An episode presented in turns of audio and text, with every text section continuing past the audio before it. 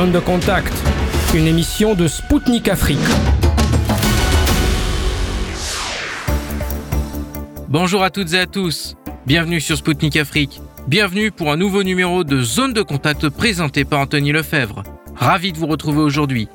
Je salue plus particulièrement les auditeurs et les auditrices de Maliba FM qui nous écoutent depuis Bamako sur le 99.5 FM. Et sans plus tarder, voici le programme de notre émission d'aujourd'hui. L'Égypte consacre près de 2 millions d'hectares à la culture du blé, la Libye qui pourrait cesser de vendre des hydrocarbures au soutien d'Israël, et l'Algérie et la Russie qui ont doublé leur volume d'échanges commerciaux.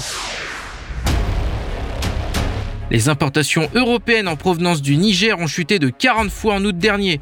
Un analyste et consultant nigérien indépendant en finances publiques nous décryptera ces chiffres. La semaine du désarmement, c'est du 24 au 31 octobre. Un expert burkinabé est revenu sur les conséquences pour l'Afrique de l'envoi d'armes occidentales en Ukraine, qui sont ensuite revendues à des groupes terroristes. La France va réduire le nombre de ses instructeurs militaires au Sénégal en 2024. Un analyste politique sénégalais réagira à cette décision. La semaine de l'éducation des médias et de l'information, c'est en ce moment. Un journaliste burkinabé fera le point sur la situation des médias sur le continent africain.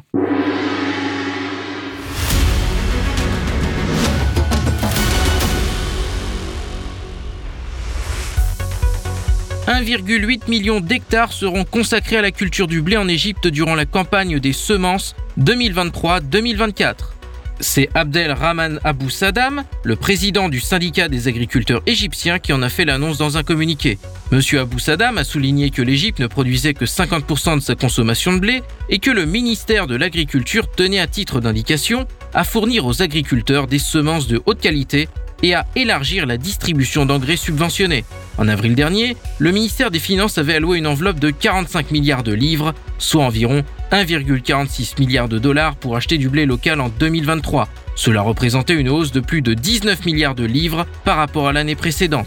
Pour rappel, le pays des pharaons a produit 9,5 millions de tonnes de blé en 2022-2023, selon les données du département de l'agriculture américain. Enfin, le Caire compte parmi les plus gros importateurs de blé russe. Selon l'Union céréalière russe, l'Égypte était en septembre le plus gros importateur de blé russe avec 782 000 tonnes de ce produit acheté.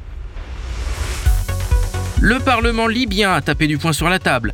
Dans un communiqué, il a dénoncé le soutien de certains pays occidentaux à Israël. Les élus ont demandé de mettre en place des mesures de rétorsion en invitant notamment à arrêter les exportations de pétrole et de gaz à destination des pays qui soutiennent Tel Aviv. Quatre pays sont plus particulièrement dans le viseur des parlementaires libyens. Il s'agit de la France, de l'Italie, du Royaume-Uni et des États-Unis qui ont été cités dans le document. Les élus accusent ces pays de tenir un double discours qui donne des leçons sur les droits de l'homme et le droit des peuples à disposer d'eux-mêmes, tout en refusant de condamner les bombardements sur la bande de Gaza. Pour rappel, le conflit israélo-palestinien connaît une nouvelle escalade depuis le 7 octobre dernier. Suite à une attaque sans précédent du Hamas sur le sol israélien à partir de la bande de Gaza, l'armée israélienne mène des frappes sur ce territoire. Le Premier ministre israélien Benjamin Netanyahou a annoncé récemment que son armée s'apprêtait à pénétrer à l'intérieur de la bande de Gaza sans que rien ne se soit produit pour le moment. Nous avions parlé de la complexité et de la probabilité d'une telle opération dans une précédente émission. Le nombre de tués a dépassé les 7000 personnes selon le ministère palestinien de la Santé, tandis que plus de 1400 personnes sont mortes du côté israélien. Voilà une nouvelle qui va donner le sourire aux éleveurs et agriculteurs russes et algériens. Le ministre russe de l'Agriculture, Dmitri Patrouchev, a annoncé à l'issue d'une réunion de la commission intergouvernementale russo-algérienne que le volume du commerce de produits agricoles entre Alger et Moscou a doublé au cours des neuf derniers mois. Sur cette période, les échanges atteignent le chiffre de 700 millions de dollars. L'Algérie reste le troisième partenaire commercial de la Russie sur le continent, avec un volume de plus de 2 milliards de dollars sur les 8 premiers mois de l'année 2023, tous secteurs confondus. Le ministre russe a ensuite indiqué que cette tendance se poursuivrait car Moscou a l'intention d'augmenter ses exportations de céréales, de viande et de produits laitiers vers l'Algérie. C'est également le cas des produits algériens dont la demande et les importations ont augmenté en Russie. Ces résultats n'ont rien d'un hasard. Pour rappel, la Russie a récemment renforcé ses échanges dans le domaine agricole. Les éleveurs russes avaient obtenu fin septembre l'autorisation d'exporter de la viande de volaille en Algérie. Le pays du Maghreb s'est tourné vers le blé russe ces derniers mois pour devenir le troisième plus gros acheteur sur ce segment.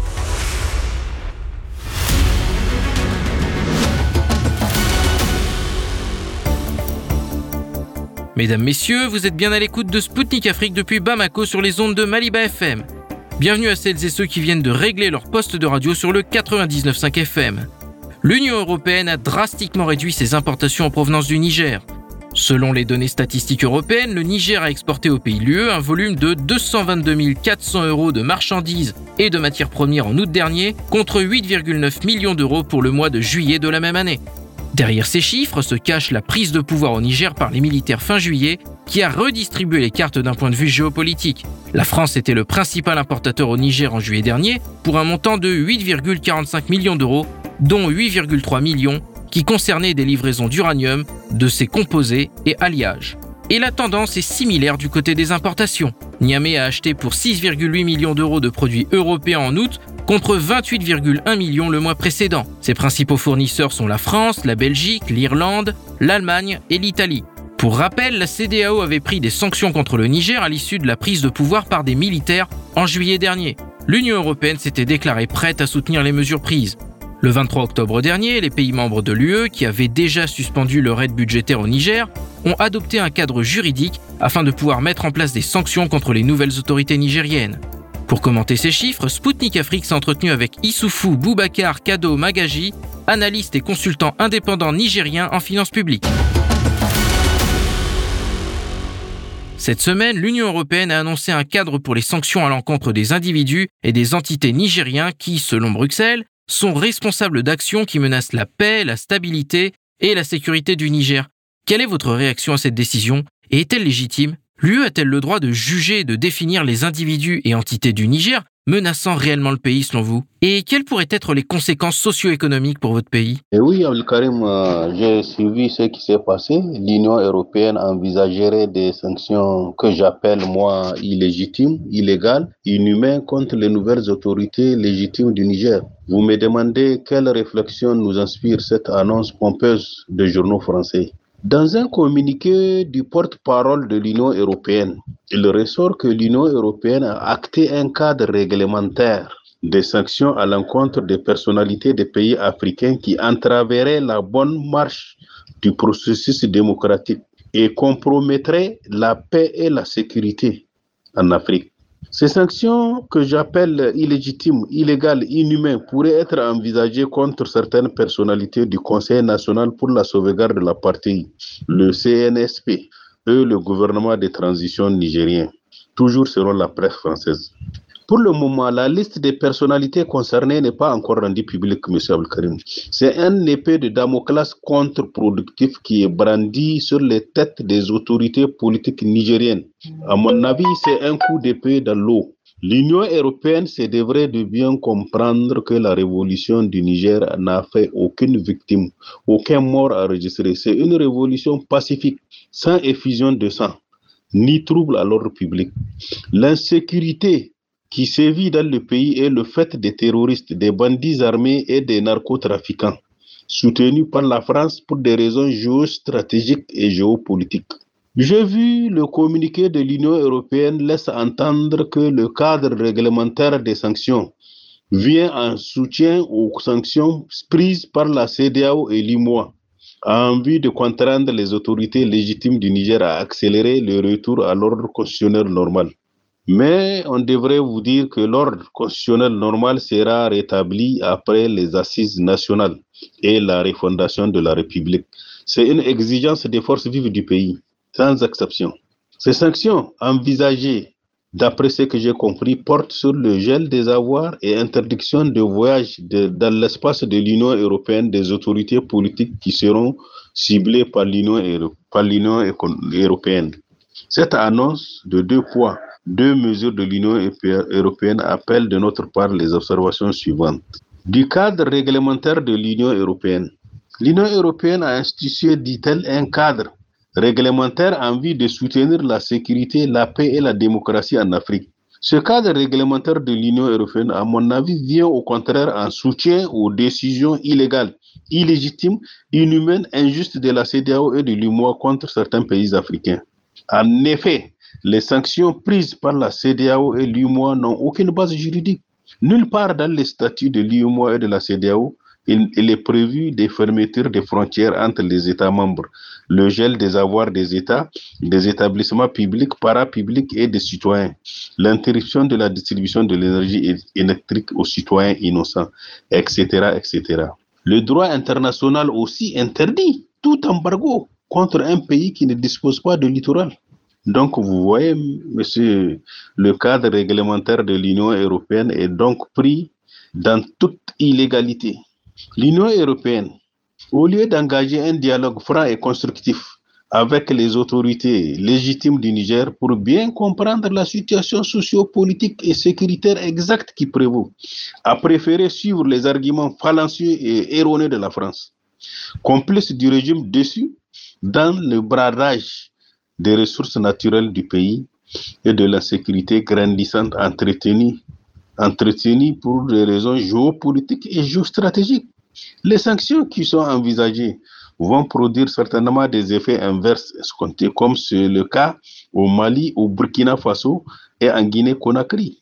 Maintenant, des sanctions, on dit, qui ont pour but de décourager toute mise en cause du processus démocratique. Je dirais, les coups d'État militaires ou les changements anticonstitutionnels des régimes ne constituent toujours pas une mise en cause de la démocratie, à part le cas ivoirien resté impuni par l'Union européenne et la communauté internationale. Et le cas du Tchad, où il y a eu mort du président élu en exercice. Ces changements contribuent au contraire au renforcement de la démocratie en Afrique. Parce que tant qu'il y aura mauvaise gouvernance démocratique et économique en Afrique, il y aura toujours des coups d'État militaires ou des insurrections populaires pour ramener la bonne gouvernance démocratique et économique. En Afrique, ces dernières années, nous avons assisté à une série de six coups d'État militaires et des changements anticonstitutionnels par les forces politiques civiles. En effet, six coups d'État militaires ont été opérés au Mali, au Burkina Faso, en Guinée-Conakry, Tchad, Niger et Gabon. Et deux changements anticonstitutionnels du pouvoir à travers les tripatouillages des constitutions pour se maintenir au pouvoir. Le président Alpha Condé de la Guinée-Conakry allait se maintenir jusqu'ici au pouvoir de manière illégale et illégitime si les forces armées guinéennes n'avaient pas intervenu pour ramener la sérénité dans son pays. L'Union européenne n'a rien entrepris pour arrêter la dérive qui a fait plusieurs morts et blessés graves en Guinée-Conakry. Il a fallu les forces armées guinéennes pour ramener la paix.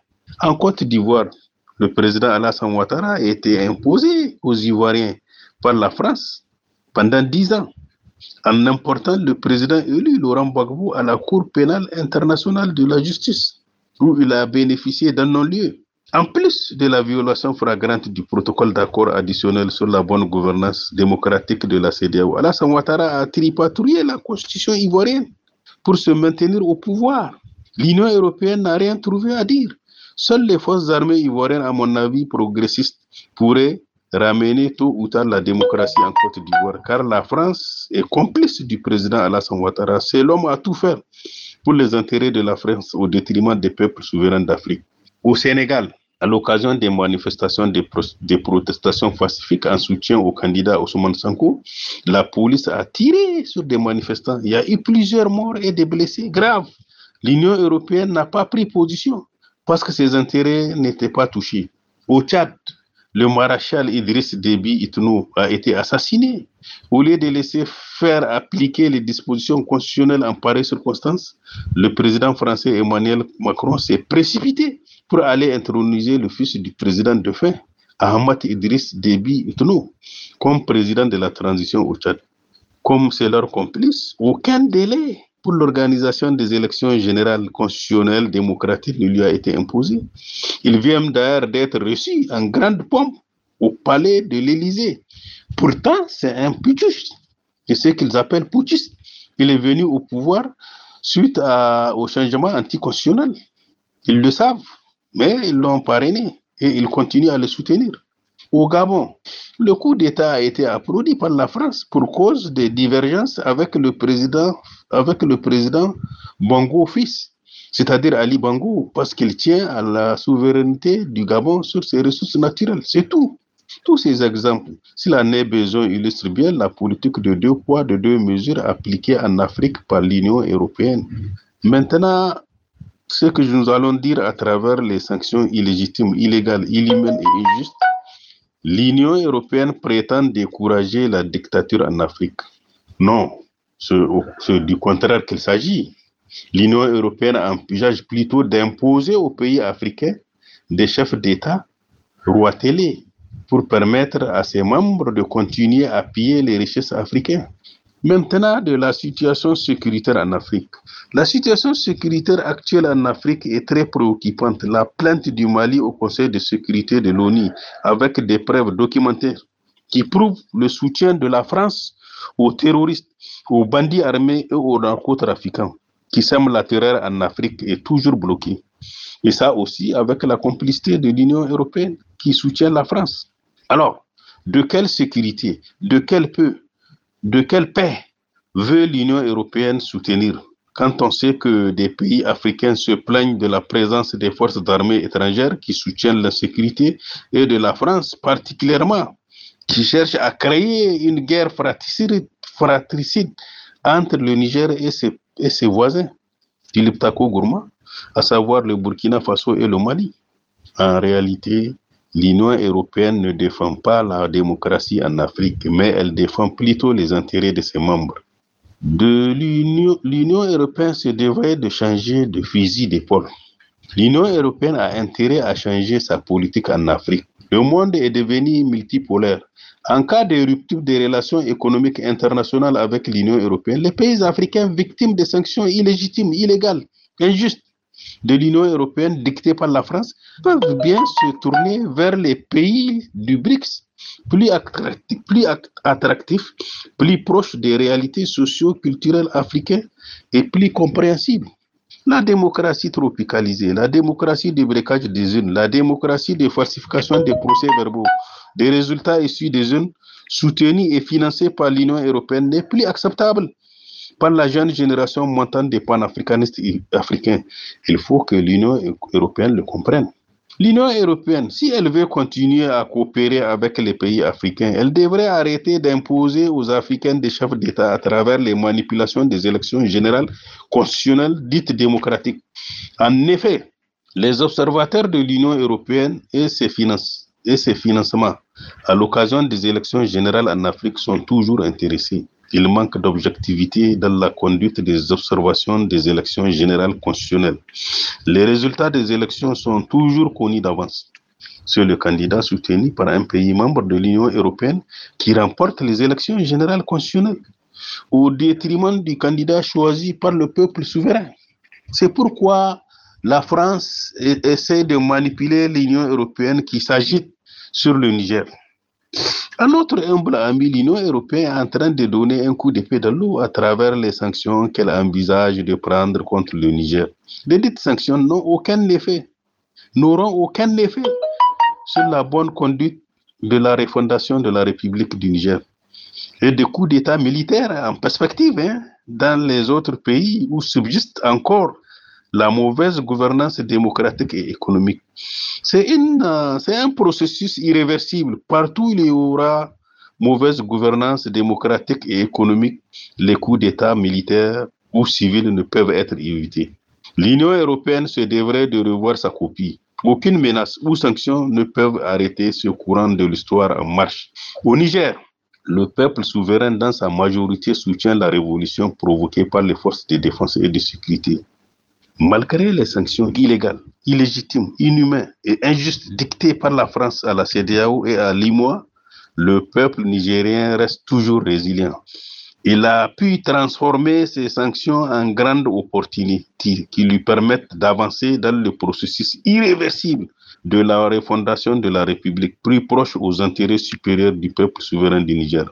L'Union européenne a pris intérêt à aider ces organisations sous-régionales ouest-africaines chargées d'intégration économique et monétaire à anticiper de manière positive sur des mesures tendant à empêcher les coups d'État que de les encourager à prendre des mesures illégales, illégitimes, inhumaines, injustes, qui fâchent et qui radicalisent les positions des forces vives du pays. Tant qu'il y aura des élections générales constitutionnelles truquées, la mauvaise gouvernance démocratique et économique, il y aura toujours des changements anticonstitutionnels en Afrique. Le monde a changé. Les jeunes patriotes africains ont évolué. Ils ne se laissent plus se faire dicter les conduites à suivre dans la gestion des affaires publiques de leur pays. Il appartient à l'Union européenne de s'adapter aux réalités socio-économiques et culturelles africaines, faute de quoi elle perdra l'Afrique au profit du bloc des pays membres du BRICS, qui sont plus compréhensibles, plus respectueux des droits des personnes, des peuples souverains africains à disposer d'eux-mêmes. Les sanctions envisagées ont été contradictives au Burkina Faso, en Guinée-Conakry, au Mali. Elles n'ont pas donné des résultats escomptés. Elles éloignent plutôt les pays africains de l'Union européenne. Les pays africains sont en droit de conclure des accords de coopération économique, militaire, culturelle, etc. avec des pays progressistes comme la Fédération de la Russie, la Chine populaire, l'Inde, l'Iran, le Brésil, l'Afrique du Sud, le Pakistan, la Turquie, etc., etc. Vous voyez, le monde est devenu un village planétaire. Plus rien ne se fera comme avant. L'Union européenne se devrait d'arrêter ses menaces contre-productives contre les pays souverains d'Afrique. La démocratie n'est pas étrangère en Afrique. Les peuples souverains d'Afrique ont décidé de prendre leur destin commun en main, en tenant compte de leurs réalités socio-culturelles et économiques. Le Niger est déjà membre de la charte de l'Iptako Gourma qui vient de créer une alliance des États du Sahel. Cette alliance, grâce à la mutualisation des efforts, des moyens, donne des résultats éclatants contre l'insécurité entretenue par la France dans le Liptako Gourma. Le Burkina Faso, le Mali et le Niger sont membres de la dite alliance qui tendra sans nul doute à devenir une véritable institution authentique d'intégration économique et monétaire avec une monnaie commune et une zone monétaire indépendante des pays du Sahel. L'Union européenne se devrait donc d'aider ces pays en, transition à bien réussir leur mission, au lieu de chercher sans succès à poser des obstacles inutiles, contre-productifs. L'Afrique a tout compris, hein? elle est en pleine effervescence, rien ne se fera comme avant.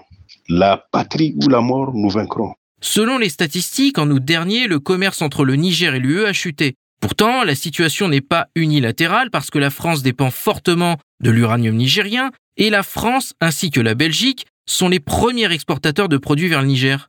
Si les sanctions économiques frappent le Niger et l'Europe, la France et la Belgique ne risquent-elles pas d'affaiblir leurs propres économies selon vous? Tout d'abord, je voudrais vous dire que l'Union européenne, c'est un partenaire commercial du Niger. Le Niger, en 2022, représente 21,7% des échanges, des échanges du pays avec le reste du monde. Les pays de l'Union européenne comptent pour 19,6% des importations et 33,3% des exportations du Niger. Donc, euh, vous voyez, c'est un peu un partenaire important. Bien sûr, je l'ai presque dit dans mon document.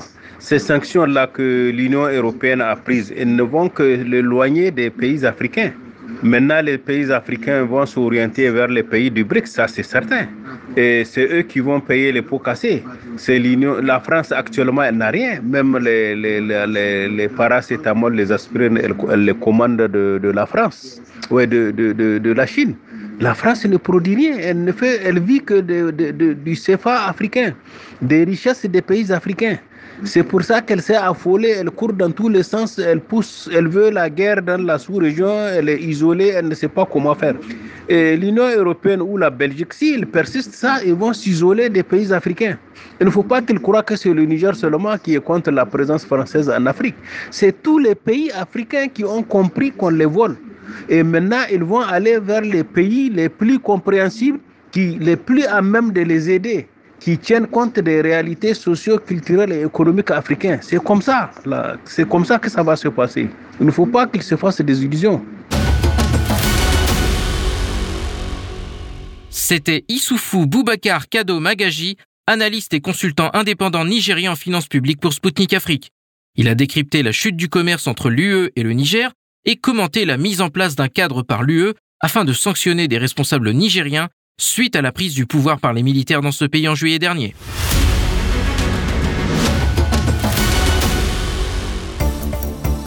Chers auditeurs et auditrices de Maliba FM, je vous rappelle que vous écoutez Spoutnik Afrique.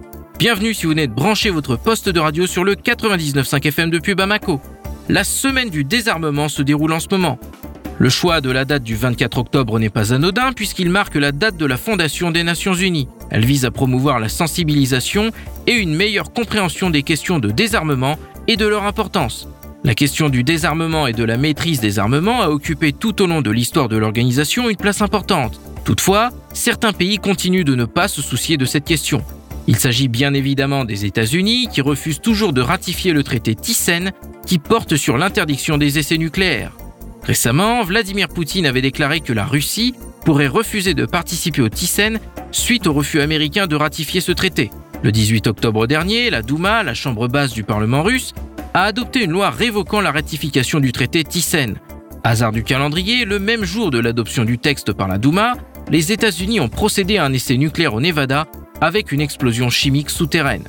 Le 25 octobre dernier, le Conseil de la Fédération, la Chambre haute du Parlement russe, a approuvé le texte de loi qui révoque la ratification du traité Thyssen sur l'interdiction des essais nucléaires.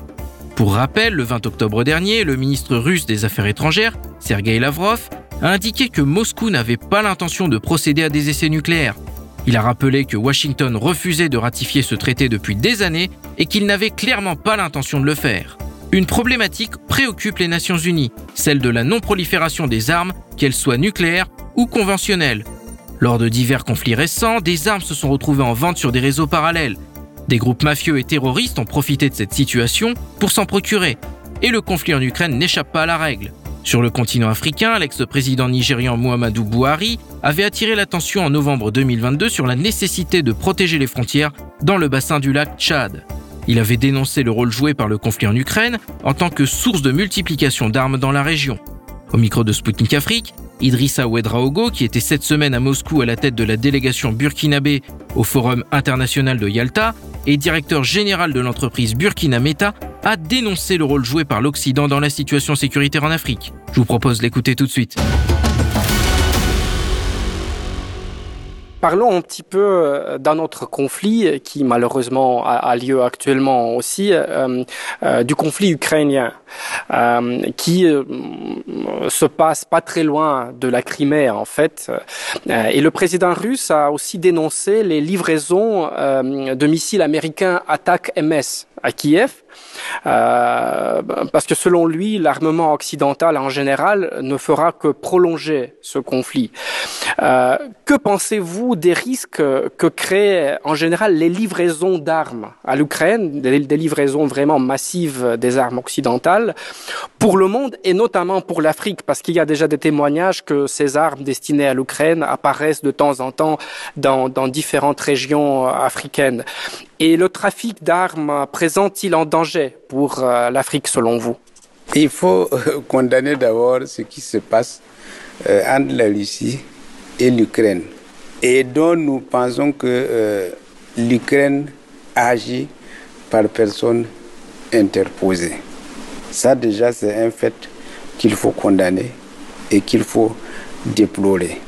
Et nous, Africains déjà, nous ne savons pas il y a des guerres plus légitimes en Afrique. Prenons le cas de notre pays, le Burkina Faso, qui est attaqué depuis 8 ans par des terroristes. Et si, euh, par exemple, les États-Unis étaient préoccupés par la paix au monde, un dixième de ce qui est envoyé en Ukraine suffisait pour que nous puissions arrêter le terrorisme qui sévit chez nous depuis 8 ans et qui est une occasion de tuer des populations civiles par centaines, par milliers, des innocents. Et donc, déjà, eh, on se pose la question, qu'est-ce que les États-Unis cherchent à travers leur action, leur soutien à l'Ukraine hein? Un soutien disproportionné qui, effectivement, eh, nous, nous soupçonnons même que ce qui se passe chez nous, la main des Occidentaux en est derrière. Donc il n'est pas exclu que ces armes, une partie de ces armes qui sont envoyées en Ukraine, ce soit un prétexte pour détourner une partie. Ou de toute façon, euh, là où il y a ce genre de guerre-là, il y a la contrebande.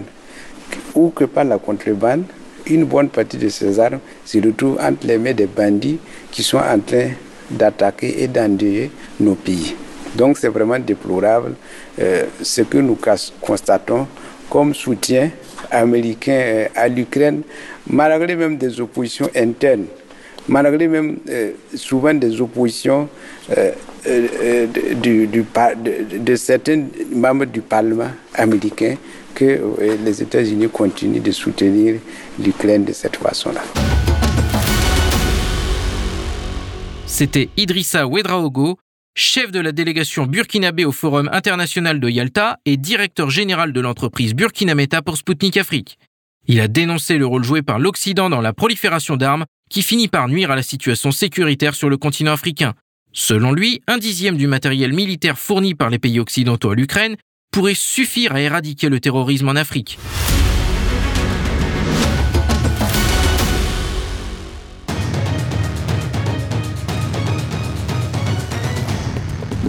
Suivez Spoutnik Afrique sur Maliba FM. Du lundi au vendredi à 19h, Spoutnik décryptera l'actualité africaine et internationale dans ses émissions Zone de contact et Afrique en marche. Politique, économie, défense, diplomatie. Des spécialistes de renom vous donneront une vision alternative à celle proposée par les médias mainstream du lundi au vendredi à 19h sur Maliba FM.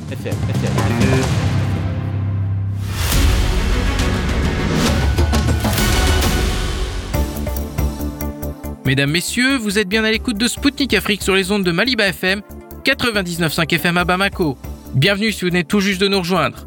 Le Niger n'est pas le seul pays d'Afrique où la France retire ses militaires. Selon les médias français, Paris va réduire, de sa propre initiative, la présence de ses instructeurs au Sénégal. Le nombre de ces instructeurs qui ont pour mission de former les militaires sénégalais, ainsi que ceux de la CDAO, passera de 500 à 260 d'ici à l'été 2024. Cette réduction des effectifs est loin d'être insignifiante. La coopération franco-sénégalaise dans ce domaine dure depuis plus de 12 ans. En conséquence, les formations dispensées seront davantage co-gérées avec l'armée sénégalaise. Pour rappel, les soldats français sont déjà poussés vers la sortie au Mali et au Burkina Faso.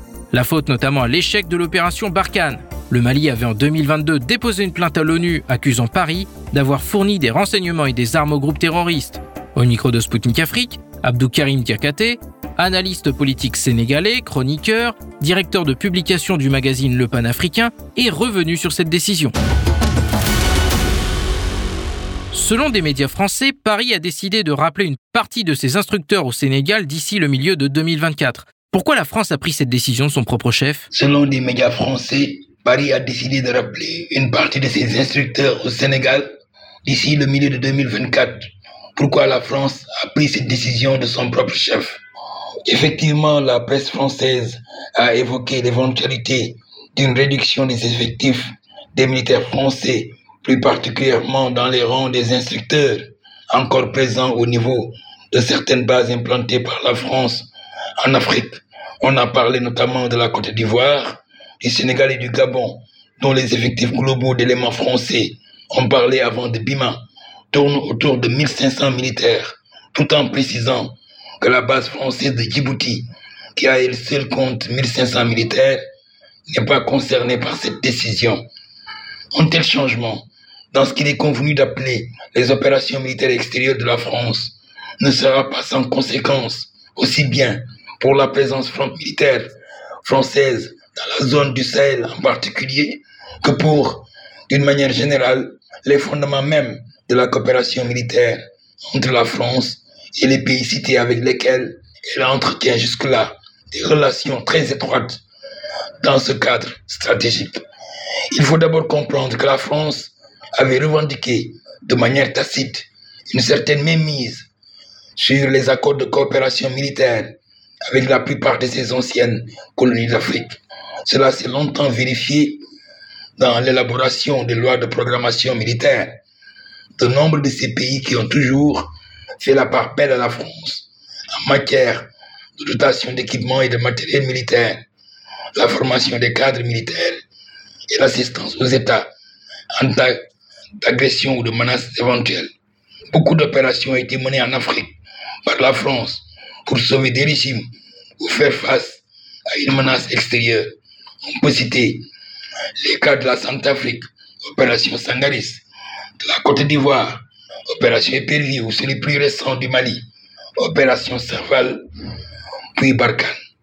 D'ailleurs, c'est la situation d'enlisement ou si l'on veut, de surplace dans la lutte menée contre les groupes armés au nord Mali et dans la zone des trois frontières, Mali, Burkina Faso et Niger, qui a contraint les autorités françaises à un retrait forcé face à des régimes de transition dirigés par des officiers militaires qui ont ouvert la voie à une diversification des partenaires en matière de sécurité et face à des peuples, surtout une jeunesse de plus en plus exigeante, au sein desquels le sentiment anti-français est bien partagé.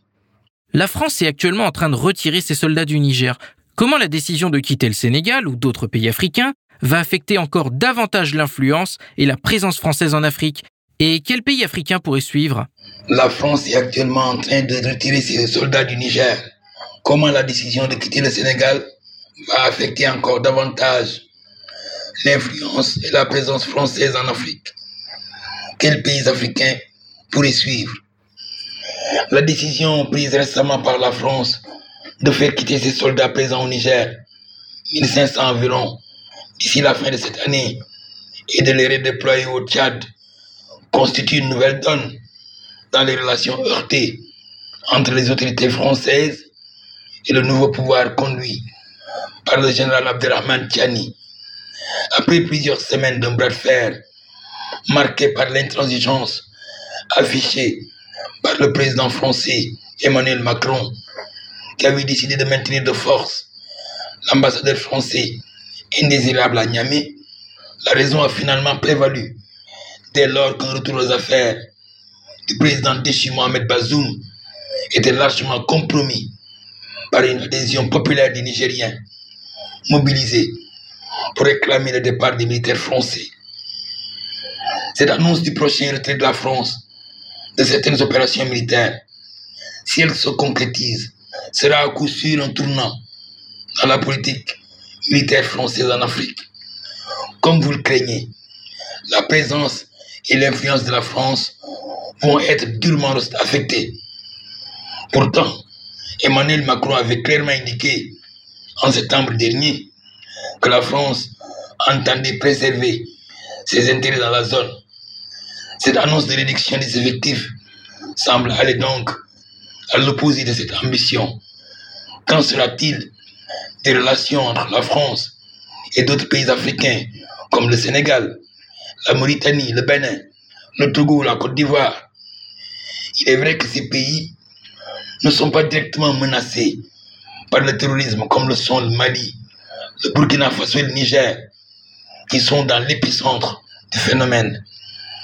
On sait aussi que la France, comme du reste de l'Union européenne, est engagée dans le combat contre la piraterie maritime et les trafics multiformes au niveau du golfe de Guinée, sans compter les menaces liées à l'exploitation du pétrole et du gaz dans les années à venir dans des pays comme le Sénégal, la Mauritanie ou la Côte d'Ivoire, et la nécessité pour la France de protéger les intérêts des centaines d'entreprises françaises et de leurs filiales, et ceux de ses ressortissants.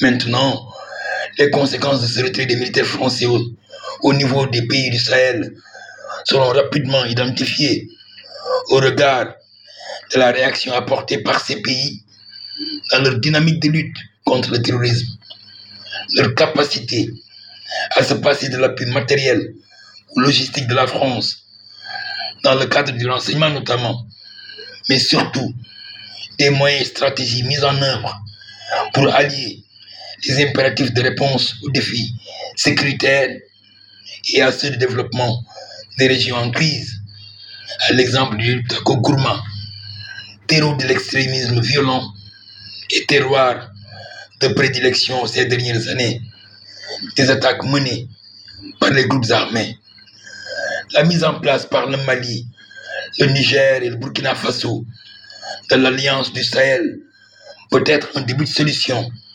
Toutefois, le combat à mener requiert une mutualisation des forces de l'ensemble des pays de la sous-région et un appui conséquent de la communauté internationale pour ne pas tomber dans les mêmes travers que le G5 Sahel et surtout offrir aux populations des zones en crise de véritables perspectives de développement pour annihiler la volonté d'expansion des groupes armés et offrir de meilleurs espoirs de lendemain pour les jeunes et les femmes, des cibles privilégiées pour ces terroristes. Bien entendu, le soutien des organisations continentales comme l'Union africaine ou régionales comme la CDAO ne devrait pas faire défaut pour enfin éradiquer les problèmes qui freinent l'émergence économique et sociale de cette zone du Sahel? Maintenant, quels pays africains pourraient suivre cette tendance? Il est peut-être très tôt pour éventuellement désigner des pays qui pourraient demain suivre le Mali, le Niger ou le Burkina Faso. Mais il est évident que si les problèmes persistent, si les menaces sécuritaires ne sont pas pleinement prises à bras le corps, il est évident que d'autres pays, surtout du Golfe, ceux du Golfe de Guinée, pourraient éventuellement avoir des velléités de sortir un peu de ce que semble être une certaine mémise de la France sur le développement. C'était Abdou Karim Diakate, analyste politique sénégalais, chroniqueur, directeur de publication du magazine Le Panafricain pour Spoutnik Afrique. Il est revenu sur la décision française de réduire le nombre de ses instructeurs au Sénégal d'ici à l'été 2024.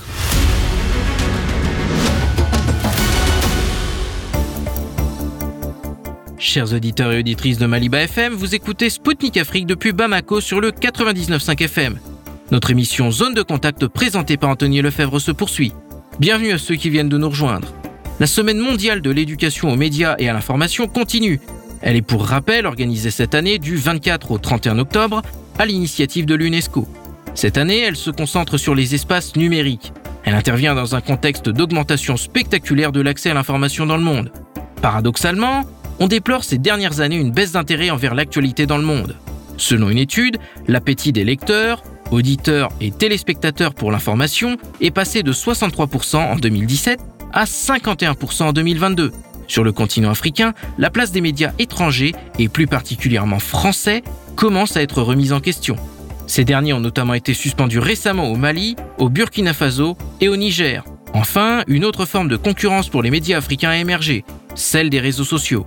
Et pour faire le point sur la situation des acteurs de l'information sur le continent africain, Spoutnik Afrique s'est entretenu avec Sylvestre Ilboudo, journaliste burkinabé et rédacteur en chef d'Actuel Média. Écoutons-le tout de suite.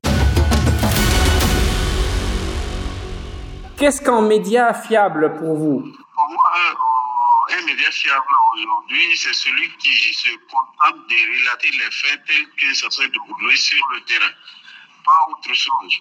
Et moi, aujourd'hui, euh, même si on constate que les faits ne sont pas relatés comme il se doit, euh, on peut quelquefois comprendre qu'on veut essayer d'éviter de ne pas envenimer la situation, mais il y a certains médias qui choisissent volontairement de déformer l'information à tel point que euh, ceux à qui cette information est destinée ne savent plus à quel sens se vouer. On ne sait pas qui dit la vérité, euh, ment. Donc, aujourd'hui, tout média qui veut avoir euh, vraiment l'adhésion populaire, c'est de relater les faits tels que ça s'est déroulé sur le terrain. Merci beaucoup. Euh, les médias occidentaux sont largement présents dans le paysage médiatique africain. Euh, Croyez-vous qu'ils sont objectifs dans leur couverture de l'actualité africaine ou euh, voyez-vous plutôt une certaine partialité euh, à l'égard du continent? Euh, Et aussi, euh, quelles pourraient être des solutions pour euh, sortir de cette situation de domination des médias occidentaux en Afrique? Oui, euh, en fait, euh, on ne va pas jeter tous les médias occidentaux dans la poubelle de l'actualité. Mais je pense que la majorité, pour dire, pour être sincère avec vous, la majorité des médias occidentaux, notamment euh, françaises, euh, français plutôt, euh, sont là au service des Enseignements, du ministère des Affaires étrangères. C'est-à-dire, ils se contentent de relater la politique française. Ils se contentent de dire ce qui arrange la politique française. Ils se contentent de dire, formater l'opinion publique euh, française à accepter ce qu'ils disent. Puisque quand tu prends euh, les Français euh, à Paris, par exemple, bon, ils ne sont pas en Afrique, ils ne sont pas au Burkina Faso, mais c'est que France 24, RFI et AFP, autres là, vont relater, c'est ça. Donc, dire qu'ils sont on, dit que ces médias sont euh, objectifs, parfois c'est trop dire. Mais il faut reconnaître aujourd'hui que euh, les médias occidentaux, moi particulièrement, ça me dit absolument rien de les suivre. Parce que euh, l'objectivité a quitté son camp dans ces médias. Donc, on va se contenter de suivre les médias locaux. Maintenant, la solution euh, pour pallier à l'absence des médias occidentaux ou tout simplement euh, travailler avec les présidents, c'est quoi? C'est quand les hommes politiques, les présidents africains vont se rendre compte que l'actualité, le traitement de l'information euh, où les médias doivent occuper un rôle très important dans les politiques gouvernementales ou dans les programmes euh, de, politique générale. Parce que aujourd'hui, ceux qui maîtrisent, si vous regardez, je vais vous prendre un exemple. Prenez euh, Afrique numéro 1, qui était un des médias qui titillait RFI à travers des émissions et le traitement de l'actualité. Qu'est-ce qu'ils ont fait? Ils ont tout fait pour tuer les euh. Ils ont tout fait pour euh, euh, tuer Africain numéro un. Aujourd'hui, et heureusement d'ailleurs que les autorités burkinabées, euh, maliennes et nigériennes ont pris conscience que ces médias ne vont pas contribuer à, renforcer la cohésion sociale dans leur pays et les ont suspendus. Donc, quand des dirigeants conscients, des présidents conscients, comme le président Assimi Goïta et Ibrahim Traoré Tchani du Niger, euh, vont donner un autre élan, une autre façon de, de saler les médias locaux, les amener à une prise de conscience et de travailler à, la symbiose des, pays. Bon, ça va forcément jouer sur les autres et probablement contribuer à un essor des médias locaux. Merci, beau- merci beaucoup. Euh, euh, selon une étude, euh, l'intérêt pour l'actualité en, général a chuté dans le monde, passant de 63% en 2017 à 51% en 2022. Euh, selon vous, pourquoi les médias font face à cette crise de confiance et d'intérêt de la part des lecteurs et des auditeurs ces dernières années? Oui, euh, les médias font face à cette crise tout simplement parce qu'ils manquent d'objectivité dans le traitement de l'information. Imaginez aujourd'hui, moi je prends l'exemple du Burkina Faso, où l'autorité, après les batailles contre euh, les délinquants dans la brousse, euh, dans la forêt là-bas, dit, donne un bilan. Moi, je vais me contenter hein, de ce que le communiqué officiel de l'État burkinabé donne. Et je fais, je fais ça sous forme d'information et qui va passer dans le bulletin.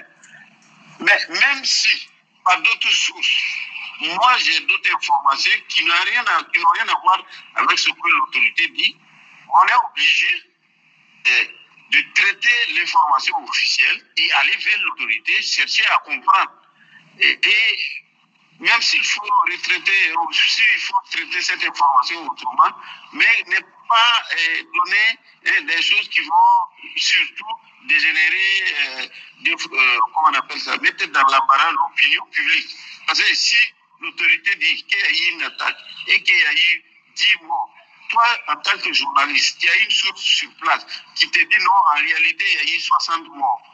Toi, tu n'es pas allé là-bas qui tu vas croire? On ne peut que croire l'autorité officielle. Voilà, l'autorité qui a donné un communiqué officiel. Donc, moi, je pense que les médias euh, euh, d'une manière générale, et en particulier les médias occidentaux, puisque c'est aujourd'hui qui travaillent à saper l'élan euh, qui est enclenché aujourd'hui, que ce soit au Mali, au Burkina ou au Niger, pour ne pas que ça contamine les autres pays. Ben, les réseaux sociaux sont là pour faire les parts de travail. Mais je pense qu'aujourd'hui, c'est le traitement hein, lié à l'information politique d'une manière générale qui a contribué à faire chuter l'intérêt pour les médias euh, d'une manière générale. Mais nous pensons, nous espérons que les gens prendront conscience de plus en plus avec la présence des réseaux sociaux. Ils sont obligés d'être spontanés mais aussi d'être vrai. Tout à fait. En parlant des, en parlant des réseaux sociaux, euh, des médias traditionnels, euh, on peut dire, euh, font face à, à, la concurrence avec, avec des réseaux sociaux actuellement. Euh, comment les médias africains euh, classiques s'adaptent-ils face à l'émergence de, de, de tous ces nouveaux formats? Si je prends euh, l'information étant parfois spontanée, l'information ayant besoin d'être vérifiée avant diffusion, oblige les médias euh, ordinaires euh, de travailler à respecter hein, la déontologie du métier de journaliste. Les réseaux sociaux peuvent diffuser une information euh, qui n'est pas du tout vraie. Moi, je vous prends un exemple. Au Burkina, euh, le mois dernier, il y a eu euh, dans la commune rurale de, de Oulé, sur la route Ouagabougou, euh, un prétendu, euh, on parle de coup d'État, et une société de gardiennage qui a envoyé ses employés à Bobo, qui doivent escorter des officiels jusqu'à Panfoura. Mais les réseaux sociaux ont diffusé une information comme quoi c'est des mercenaires du président ivoirien Alassane Ouattara. Et vers la fin, avec le temps, euh, dans le traitement, on s'est rendu compte que ça n'a rien à voir. Surtout euh, euh, le principal élément qui transportait les armes et le véhicule qui avait une immatriculation ivoirienne a, facilité que les populations s'en prennent à ce dernier et des gens qui, depuis la Côte d'Ivoire, ont fait des audios, disent que c'est un monsieur un mercenaire tout fait du président Ouattara. Donc, on doit faire très attention. Et ceux qui ont besoin de l'information vraie vont toujours suivre les médias euh, qui prennent le temps pour vérifier. C'est là où l'investigation a son rôle à jouer. Mais en Afrique, aujourd'hui, tel que les gens, par les réseaux sociaux, contribuent à désinformer les, populations, les médias ordinaires doivent toujours continuer à investiguer et amener la vérité. Et c'est le travail des médias qui ont permis de connaître que, bon, en réalité, il n'y avait rien à deux, mais c'est tout simplement un incident de parcours qu'il fallait travailler à résoudre coup de coude et éviter qu'une vie soit faussée par euh, une foule euh, de badauds qui ne cherchent pas à comprendre et, et, une petite phrase diffusée sur Facebook ou sur WhatsApp a contribué à tout gâter. Voilà. Et vous, personnellement, comment suivez-vous les médias? Personnellement, en tant que journaliste, je, je suis euh, aujourd'hui pas tous les médias, mais quand je peux, j'essaie de suivre, soit sur Facebook, euh, sur YouTube, ou bon, sur le plan local, il y a des radios que j'écoute de temps en temps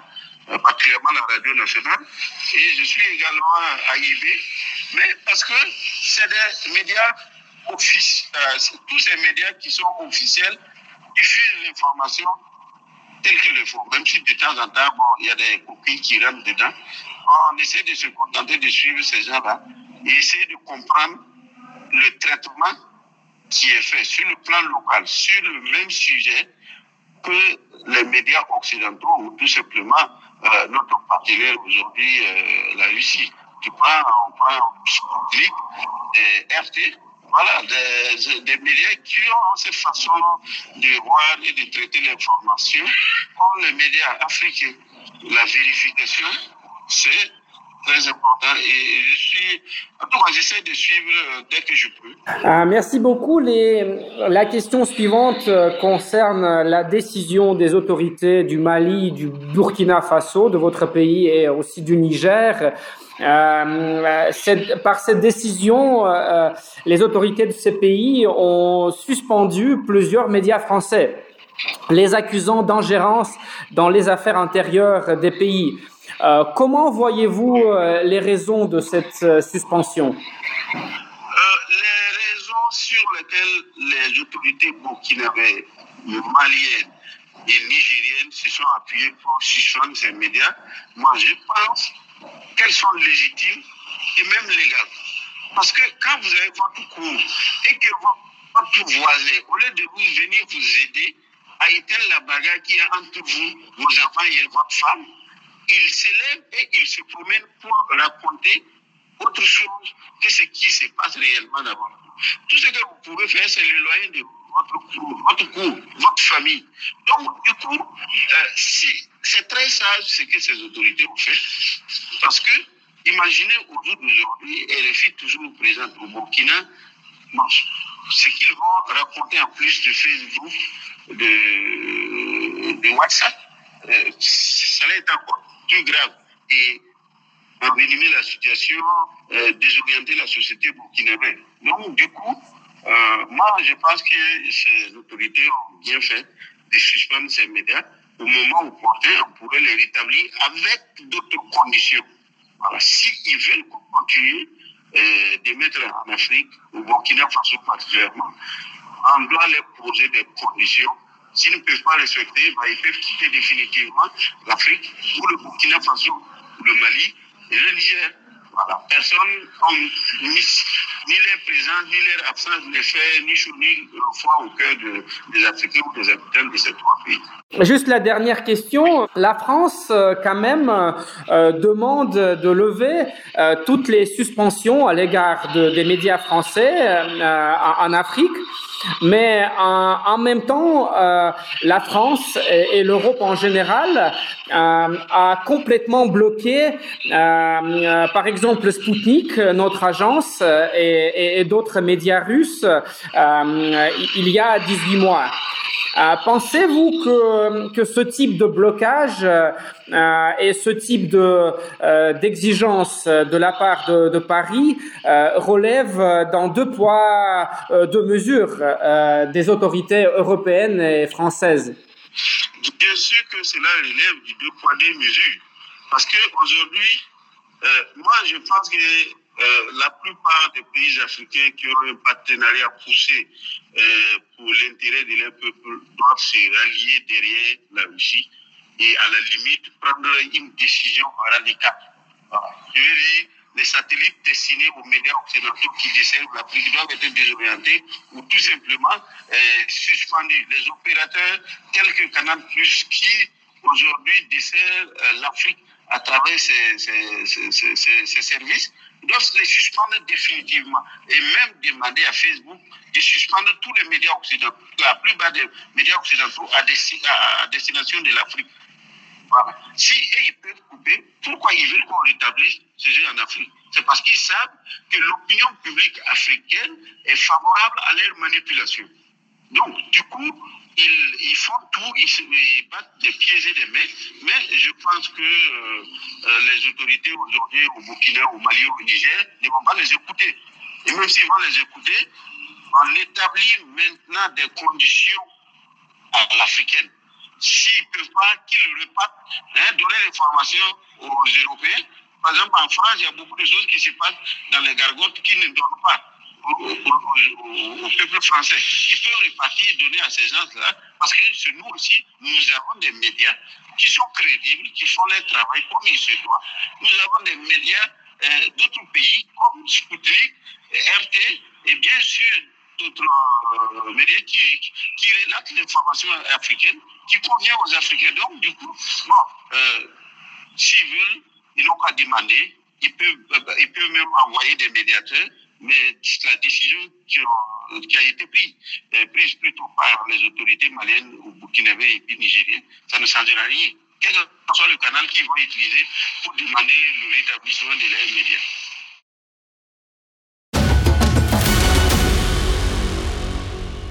C'était Sylvestre Ilboudo, journaliste burkinabé et rédacteur en chef d'Actuel Média pour Spoutnik Afrique. À l'occasion de la Semaine mondiale de l'éducation aux médias, il a fait le point sur la situation actuelle des médias en Afrique et les défis auxquels font face les professionnels de l'information sur le continent. Chers auditeurs et auditrices de Maliba FM, Spoutnik Afrique rend dès à présent l'antenne. Moi, Anthony Lefebvre, je vous retrouverai très vite aux commandes d'une nouvelle émission de Zone de Contact. D'ici là, portez-vous bien et à bientôt. Zone de Contact, une émission de Spoutnik Afrique.